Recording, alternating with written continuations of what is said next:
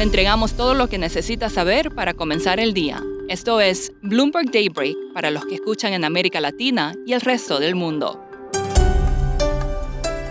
Buenos días y bienvenido a Daybreak en español. Es martes 13 de diciembre de 2022. Soy Eduardo Thompson y estas son las noticias principales. Autoridades en Bahamas arrestaron a Sam Bankman-Fried, el fundador de la colapsada plataforma cripto FTX. El gobierno de Estados Unidos lo acusa de defraudar a los inversionistas. El fallido magnate de las criptodivisas está bajo custodia a espera de su extradición, dijo el fiscal general de la nación insular. Los mercados esta mañana están alcistas a la espera del dato de inflación de Estados Unidos a las 8.30 hora del este. El consenso es que los precios acumulan un alza de 7,3% a 12 meses en comparación con 7,7% el mes anterior. JP Morgan dijo que una lectura bajo 6,9% podría causar una fuerte reacción alcista en las acciones. El COVID hace estragos en el mercado de divisas de China.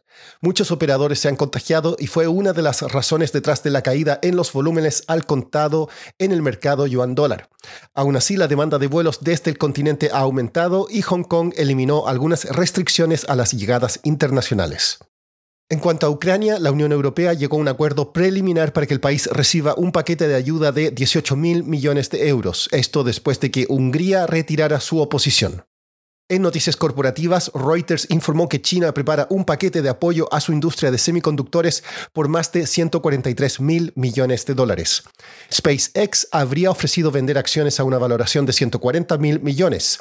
Uber dijo que investiga una filtración de datos y las acciones de Oracle suben tras resultados mejores a lo esperado. Pasando a América Latina, siguen las protestas en Perú a pesar de que la presidenta Dina Baluarte dijo que aceptaría elecciones anticipadas. Los gobiernos de México, Argentina, Bolivia y Colombia criticaron el trato dado a Pedro Castillo. Standard Poor's rebajó la perspectiva de Perú a negativa. En Brasil, partidarios del presidente Jair Bolsonaro se enfrentaron con la policía luego del arresto de un líder indígena que buscaba impedir la certificación de la victoria electoral de Luis Ignacio Lula da Silva. Más temprano, el Tribunal Electoral del país había confirmado la victoria de Lula.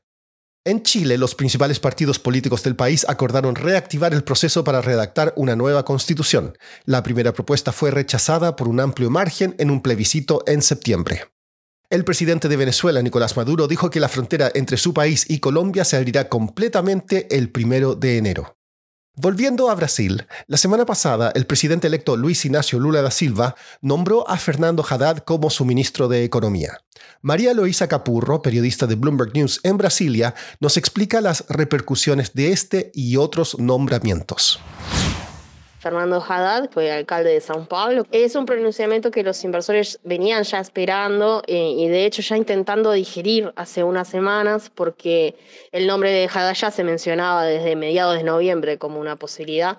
Él tiene estudios en economía, pero es más un perfil político, nunca tuvo un puesto de gestión en el área económica y no tiene una relación cercana con el mercado, con los inversores. Entonces, parecería que Lula se está inclinando en esta nominación con un perfil más político y es una forma de señalizar, dada la cercanía entre Haddad y el presidente electo Lula, que quien va a comandar realmente la política económica va a ser el presidente. María Luisa, ¿cómo lo ha tomado hasta ahora el mercado local? El día del anuncio, realmente la reacción del mercado fue bastante leve, por eso que hablábamos, que ya se venía digiriendo la posibilidad. No fue como la reacción que vimos en, estos días del mercado con el anuncio de Alonso Mercadante eh, en el Banco de Desarrollo BNDS, que ahí preocupó bastante más el presidente electo Lula todavía está haciendo algunos anuncios de lo que va a ser su, gabinete ministerial. En el caso de Haddad, el tema que se estaba digiriendo en los mercados es que él es más visto, eh, más proclive a mayor gasto gubernamental, y eso lo que sí estamos viendo es eh, un impacto en la curva de tasas de interés, donde los traders que hasta antes de la elección del de Lula como presidente estaban apostando que el Banco Central, que acaba de terminar un ciclo bien agresivo de aumento de tasas de interés, iba a conseguir cortar las tasas de interés a principios del año que viene. Ahora los TEDs cambiaron completamente esa apuesta y de hecho están esperando más aumentos en el primer trimestre de 2023. Por último, hoy se juega la primera semifinal de la Copa del Mundo en Qatar, entre Argentina y Croacia. En el partido estarán dos ganadores del Balón de Oro, Lionel Messi de 35 años y el croata Luka Modric de 37. Podría ser la última oportunidad para que alguno de los dos alce la copa.